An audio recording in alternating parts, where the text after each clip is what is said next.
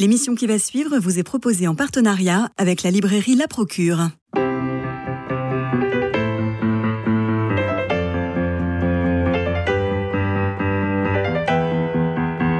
Culture Club, une émission produite par Radio Notre-Dame et diffusée également par RCF. Christophe Maury.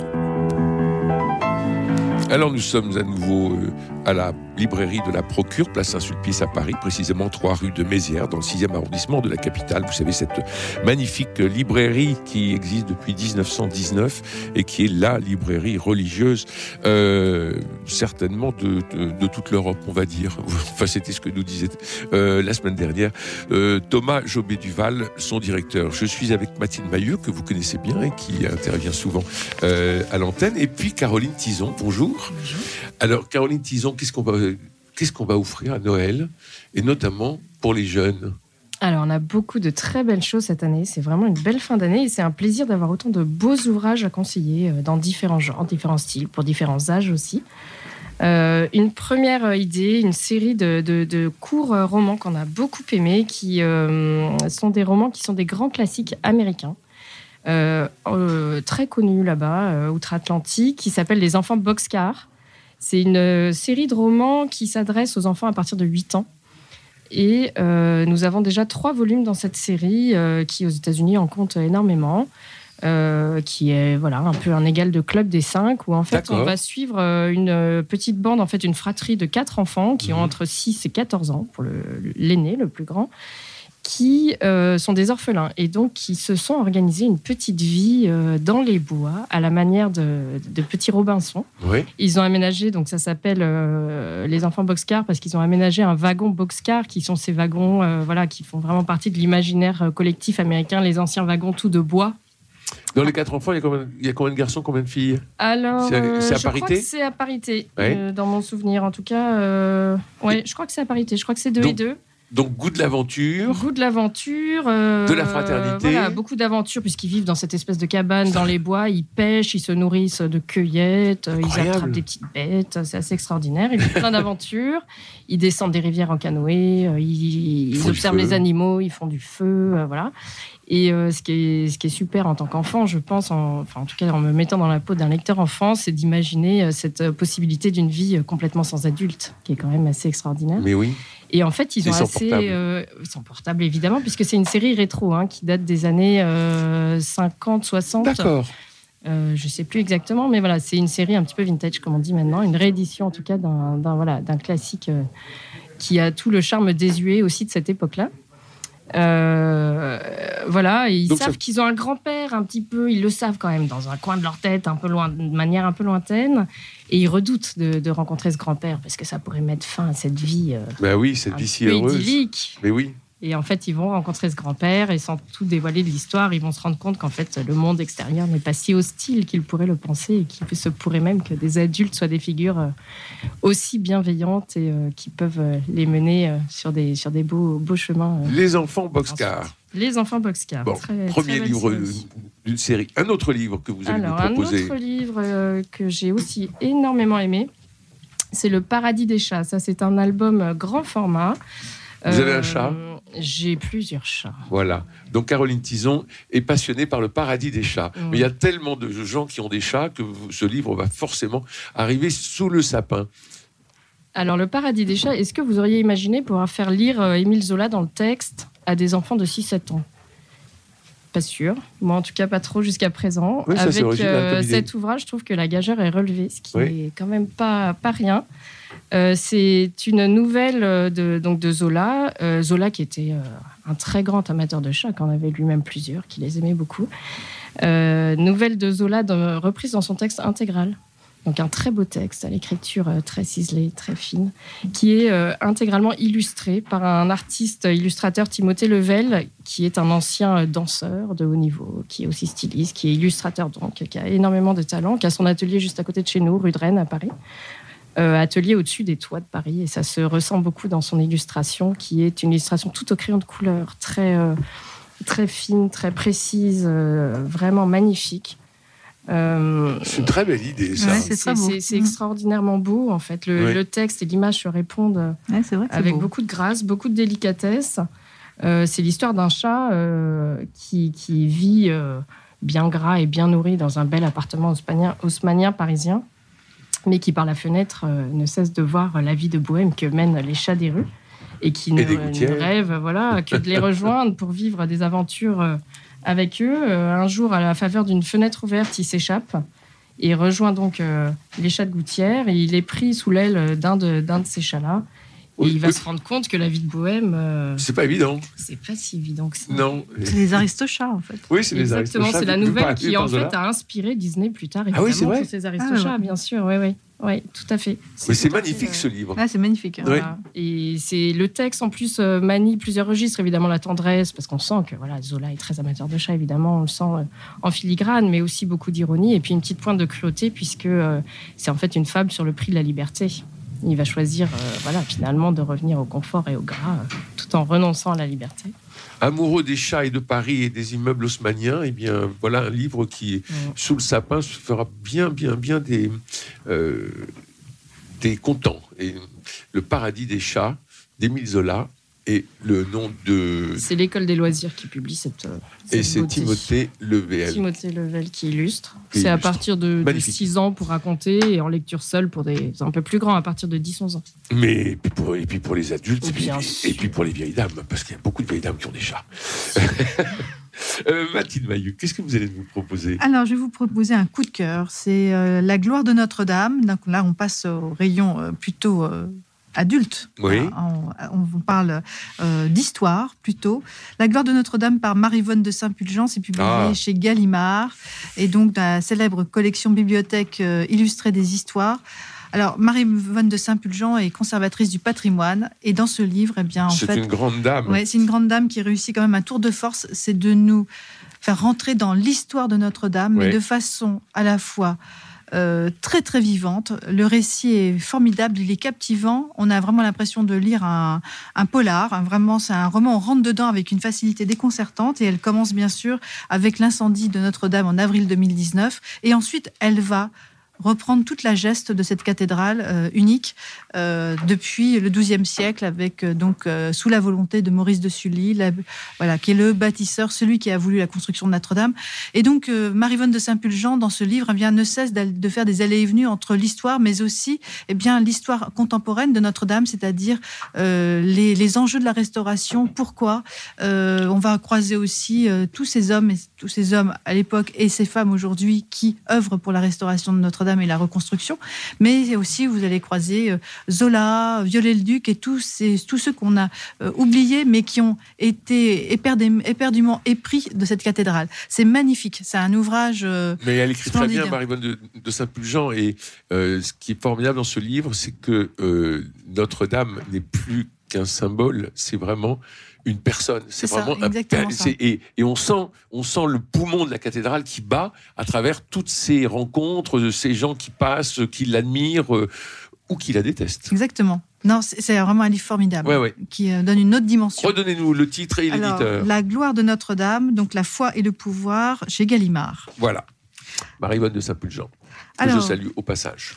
Je voulais aussi vous présenter un autre coup de cœur. C'est euh, le très bel ouvrage que publie euh, Frédéric Boyer avec son compère de toujours, Serge, Serge Bloch, qui est illustrateur. Ça s'intitule Astronomie ordinaire. C'est vraiment un très beau livre qui relate, donc sur un texte de Frédéric Boyer, qui relate en fait à l'occasion de la mort de son père, et eh bien c'est le vacillement intérieur, c'est-à-dire que sa maman va perdre la tête. Et comment Frédéric Boyer explique dans de très courts, euh, très courtes euh, petits textes euh, comment comment on fait quand on, on, perd à la fois son père, mais qu'on est en train de perdre aussi sa mère, et comment on se reconstruit, comment le, le, travail de deuil peut se faire, comment on accompagne toujours celui qui reste ou celle qui reste en l'occurrence. À chaque fois de très courts textes, magnifiquement bien illustré par euh, Serge Bloch, qui permet de saisir toute l'instensité de la de la de l'intention de Frédéric euh, Boyer, de ce qu'il vit. C'est un texte moi qui m'a totalement saisi. C'est un texte qui n'est pas triste non plus. C'est vraiment c'est tout en douceur. C'est vraiment comment le le trait voilà une aide. Le trait de Serge Bloch qui est très incisif. Euh, très beau, très pur, accompagne le texte aussi, vraiment le, texte très, voilà, très pur également de Frédéric Boyer. C'est vraiment un, du bel ouvrage, j'ai envie de dire. C'est vraiment un magnifique, un magnifique livre à offrir parce que c'est, ça accompagne aussi la vie. C'est, c'est vraiment un, ouvrage qui m'a énormément touché. Alors, sous le sapin, on peut aussi offrir des livres de la rentrée littéraire parce que on a eu le temps, nous, de les lire, donc de les aimer et donc de vouloir les offrir. je pense aux partisans de Dominique Bonnat chez Gallimard. Vous savez, c'est le, une, Kessel et Druyon, une histoire de famille. C'était Dominique Bonnat est venu nous en parler à cette antenne. Je recommande aussi le dernier, le nouveau roman de Modiano, la danseuse, euh, Modiano, prix Nobel de, littérature, et son, euh, son roman est, formidable. Le prix Goncourt, Veillez sur elle, de Jean-Baptiste Andrea, on offre toujours le prix Goncourt à sa belle-mère, enfin c'est le genre de choses que, que l'on fait souvent. Euh, et je suis frappé de voir que dans votre catalogue, vous mettez en avant un certain nombre de livres que nous avons évoqués dans ces cultures clubs. Je pense à Une jeune fille en feu, sur Christine, la admirable Sainte et rebelle, une jeune fille en fleu de Gérard de Cortance, publiée aux éditions Albin Michel. Croix de cendre euh, d'Antoine Sénanque, euh, chez Grasset, qui est venu il y a quelques semaines ici à ce micro pour nous parler de ce livre, moi, qui m'a vraiment euh, épaté, sidéré et que j'ai beaucoup aimé. Puis on peut rappeler euh, l'encyclopédie L'histoire juive de la France euh, sous la direction de Sylvie Anne Goldberg, qui est publiée chez Albin Michel et qui a euh, le coup de cœur de votre patron Thomas Jobé Duval. Est-ce que vous avez des bandes dessinées à nous proposer? Ah oui, j'ai des bandes dessinées. Caroline Tout à Tison. pour cette fin d'année. Oui. Alors, on a deux grosses sorties de, de, BD. On a déjà le Astérix, le nouveau cru d'Astérix. L'iris blanc. L'iris blanc. Et alors, c'est un excellent cru. Vraiment. C'est vrai? Oui, ça faisait des années que Astérix n'avait pas été bah aussi bien. Donc lisez-le vite. C'est vrai? Ah oui, vraiment. On s'est, on s'est tous régalés, tous ceux qui l'ont lu. On a absolument. beaucoup ri. Oui, beaucoup ri. Beaucoup ri parce qu'on retrouve euh, le, voilà, la, façon de, croquer les travers de notre société qui était quand même euh, ce qui faisait tout le, le charme, tout le charme et l'humour si particulier du Derzo et Goscinny. Mais parce qu'il il faut dire, il y avait quelques, quelques Astérix récemment qui étaient voilà, qui étaient moins réussis. Celui-ci est très réussi parce qu'on a au scénario Fab Caro qui est écrivain, qui est aussi un auteur de bande dessinée euh, humoristique qui travaille beaucoup sur un humour euh, très décalé, très second degré. Dans cet Astérix, c'est moins le cas. Ça reste un humour beaucoup plus grand public et bon enfant que par rapport à ce qu'il a l'habitude de faire. En revanche, ça marche extrêmement bien. On suit en fait, euh, on a cette nouvelle éminence grise. Je ne sais pas mhm. si son visage vous dit quelque chose. il rappelle le monsieur Bernard-Henri Lévy. Un petit peu, c'est ça. Vous l'aurez reconnu. qui euh, murmure à l'oreille de César et qui euh, arrive avec euh, une nouvelle école de pensée, donc qui se nomme l'Iris Blanc, qui prône la bienveillance, le respect entre tous et surtout le développement personnel de chacun. Ah, je crois que je vais l'acheter. Une meilleure alimentation avec des sources locales. Vous imaginez ce que ça peut donner pour les Gaulois qui vite vont se retrouver contaminés par cette nouvelle idéologie. Ben oui, parce que eux, ils aiment manger des animaux morts. C'est ça, plutôt du sanglier, plutôt des poissons pas toujours très frais. Voilà et qui vont euh, se retrouver euh, embarqués euh, voilà, par, par, cette idéologie. Mais rassurez-moi, Caroline. Venue de Rome, c'est extrêmement ça drôle. Ça se termine quand même par le banquet. Ça se termine quand même par le banquet, je vous rassure, mais après quelques péripéties qui nous font craindre pour les sangliers. L'iris blanc, et eh écoutez, L'iris blanc, c'est vraiment super et voilà, c'est pour toute la famille. Vous me donnez envie. Et puis alors, un autre classique Autre classique, alors euh, depuis des années, euh, Gaston, euh, la série des Gastons, évidemment, était terminée. Gaston, c'est ce célèbre anti-héros de Franquin, héros absolument génial de la BD belge, paresseux et, et évidemment très gaffeur. Delaf a donc repris le dessin de Franquin de la manière la plus fidèle possible pour pouvoir ressusciter ce personnage et lui faire revivre de nouvelles aventures. Il débarque à nouveau au sein de la rédaction du journal de Spirou on retrouve euh, cette structure en plusieurs gags à chaque fois euh, qui fait, qui fait le charme de, Gaston.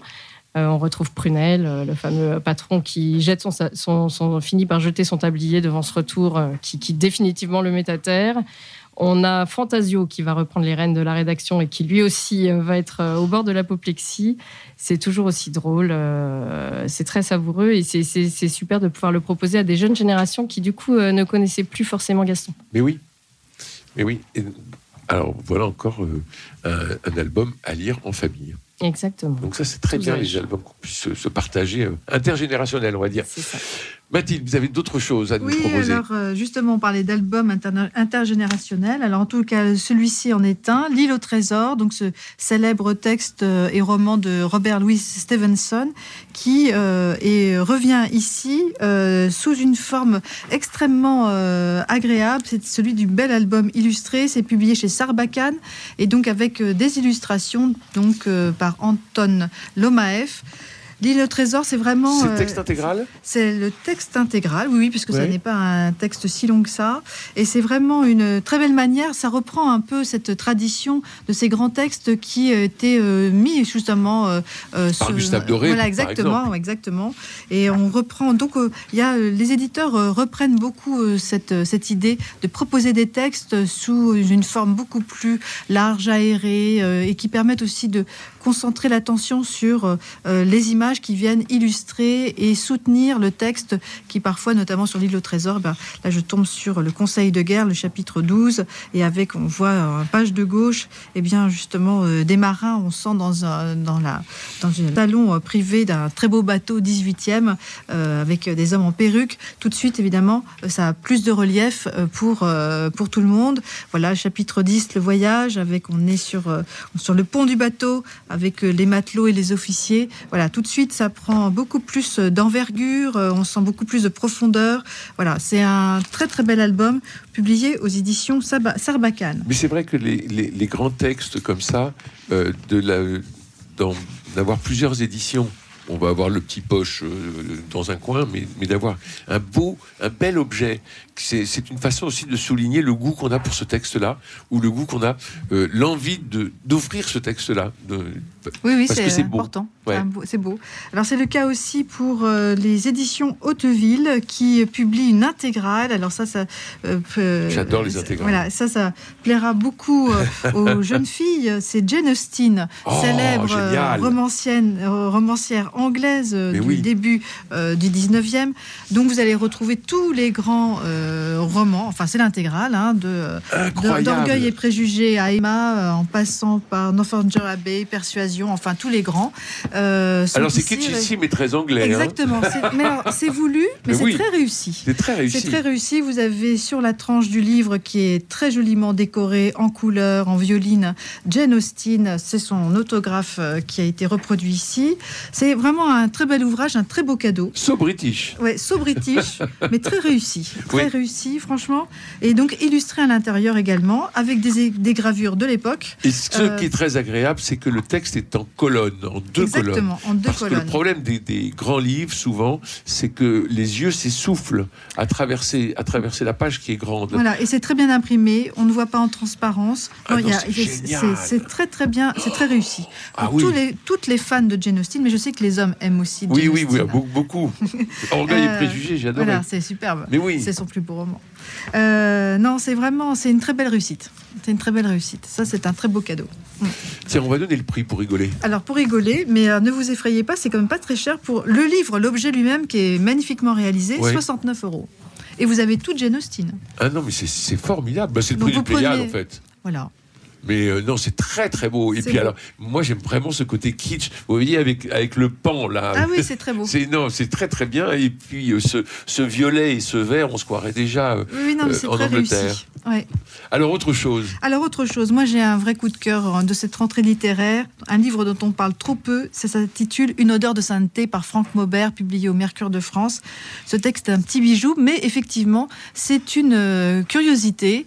Donc euh, cela ra- raconte l'histoire d'un nez, un nez euh, de parfumeur. Oui. Elle s'appelle Jeanne Maubert et Jeanne Doucet, pardon, euh, Franck Maubert, mais c'est Jeanne doucet qui est un nez et qui est un jour appelé par un, un diacre et par un anapathe euh, pour humer le cœur d'une peut-être future sainte, une jeune femme du 19e siècle, on est dans les années, on est dans les années 1830, 1840, elle s'appelait Hérémence.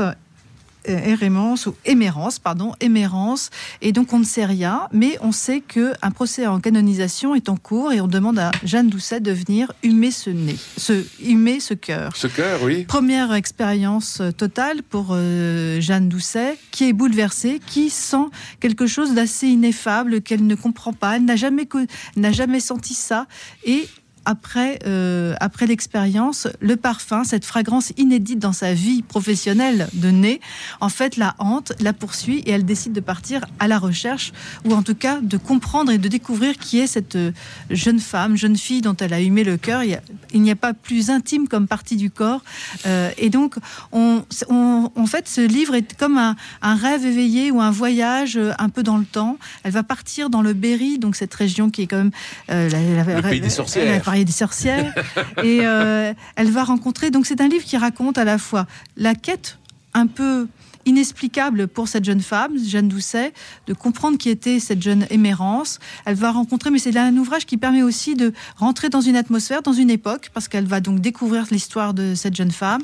Elle va aussi rencontrer des personnages tout court de la vie, de sa vie à elle, qui vont être, qui sont en soi des personnages. Euh, une jeune femme qui va l'accueillir dans son hôtel, euh, des personnalités étranges. Et ce livre se conclut euh, dans un lieu que j'aime énormément, mais lui aussi étrange, qui est donc la ville de Richelieu. Euh, donc qui se passe, je, qui est en Touraine et qui est en fait une ville conçue et bâtie par Richelieu, le cardinal, et qui est très particulier parce qu'il a un plan. C'était une ville qui dont le plan est un carré euh, et, euh, et, et donc c'est une ville pour ceux qui connaissent cette ville c'est une ville qui est vraiment complètement 17e. Euh, hein, euh, c'est euh, donc toute de briques et de, pierres blanches. Et donc en cardo et en découmanous, hein, c'est un, plan parfait. Et dans une étrangeté, elle va aussi, dans cette étrange ville, elle va découvrir un, homme particulier qui va lui donner des informations supplémentaires sur cette jeune émérance qui en fait fait, fait tressaillir beaucoup de gens. Et voilà, en fait ce livre... Enquête, enquête. Et, et en fait surtout, ce que j'ai aimé dans ce, roman, c'est le tressaillement spirituel. Qu'est-ce mhm. qui fait que, à travers une expérience euh, particulière, unique, olfactive donc, eh bien, il se passe quelque chose de l'ordre du spirituel. Et puis, c'est un livre aussi qui est magnifiquement bien écrit. Ça, Une odeur de sainteté au Mercure de France par Franck Maubert, qui était euh, samedi dernier en dédicace à 15h30, ici même euh, à la librairie de la Procure. Et puisqu'on en est aux rencontres et aux dédicaces, vendredi prochain, c'est-à-dire dans trois jours ou quatre jours, vous, pourrez euh, rencontrer Paul de Vulpillère, qui dédicacera de 15h à 18h son ouvrage aux éditions de l'Emmanuel, Carlo Acutis, en route vers le ciel. Et j'en profite aussi pour dire que dimanche prochain, décidément on fait toutes les trucs de la paroisse, mais dimanche prochain, euh, le 17 décembre, vous pourrez rencontrer euh, Jérôme Cordelier ici euh, à, à la Procure, 3 rue de Mézières, dans le 6e arrondissement. Et il dédicacera à partir de 15h30, vous savez, ce livre qui s'appelle Après la nuit, ces chrétiens qui ont reconstruit la France et l'Europe chez Calman Lévy.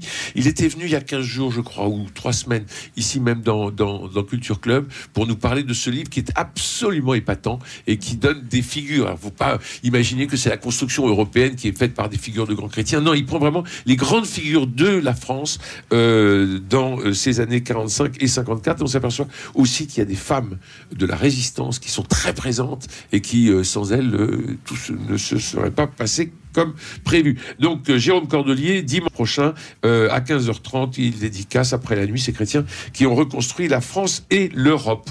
Euh, vous avez d'autres d'autres coups de cœur à nous proposer? Moi, j'ai Le chemin de sel par une, anglaise, Raynor Wynne, qui est donc publié chez Stock, un très beau livre qui a eu un énorme succès en Angleterre et qui est arrivé jusque chez nous au printemps dernier, que j'ai découvert que cet été, mais qui est magnifique. L'histoire, en quelques mots, Raynor Wynne est donc une femme qui a fait un jour se retrouve avec son mari complètement désargenté. De jour au lendemain, ils perdent tout tout, tout, tout, leur maison. Il, faut qu'ils quittent leur maison. Ils n'ont plus rien. Ils n'ont que les aides que leur euh, donne euh, l'État, une fois toutes les semaines. Et euh, Raynor Wynne et son mari décident, de, donc ils habitent en Cornouailles, et ils ont, décident donc de faire un célèbre chemin qui s'intitule de plus de 1000 km, qui s'intitule le chemin de sel. Et donc, eux, ils le font, euh, on part du bas de la Cornouaille pour la remonter, mais eux, ils sont au nord, et donc, du coup, ils décident de faire l'inverse. C'est très compliqué, et c'est d'autant plus compliqué, donc tout est compliqué dans leur histoire au démarrage Le, donc ils n'ont plus rien et le, le mari, euh, son mari, a développé une maladie très rare qui est très difficile. Mais ils partent. Alors ce livre, c'est un carnet de voyage, Mhm. c'est un récit magnifique où euh, vous allez, enfin d'abord vous avez l'impression de faire ce chemin avec vous. Euh, les paysages sont somptueux. On a vraiment envie d'aller d'aller sur internet ensuite pour redécouvrir, pour les suivre en même temps à la trace pour découvrir ces pay- paysages qui sont très très bien évoqués dans ce livre-là. Caroline, vous avez d'autres choses à nous Oui, j'ai notamment une euh, adaptation en roman graphique de L'Axe du Loup de Sylvain Tesson. C'était Ah, cet écrivain voyageur qu'on connaît bien. Et donc ça, c'est son la troisième adaptation euh, de Sylvain Tesson en roman graphique. C'est chez Casterman, euh, tout- toujours adapté par le, le même dessinateur qui est Virgile Dureuil. Euh, il avait déjà travaillé avec Tesson pour Bérésina, donc sur les traces de Napoléon, et pour Dans les forêts de Sibérie. Et oui. Et là, donc l'axe du loup, c'est le récit de ce euh, grand périple euh, sur euh, un peu plus de 5000 km que Tesson a entrepris sur les traces euh, des évadés du goulag à la suite de la lecture de cet ouvrage euh, assez célèbre de Ravix. Euh, De Ravis. ce, voilà. ce- voilà, ce, ce Polonais Donc, qui était voir. un évadé du goulag. Et donc, c'est tout son périple de Sibérie jusqu'à Calcutta. 5000 Merci. km d'aventure. Merci Caroline Tison, merci Mathilde Mailleux pour euh, toutes ces idées de cadeaux. Merci à Robin Poplin, Jean-Paul Lérine, François Dieudonné, Louis-Marie Picard, Camille Meyer et Philippe Malpeuch pour la réalisation technique de cette émission. Nous nous retrouvons euh, eh bien demain pour parler de cinéma. Je vous embrasse.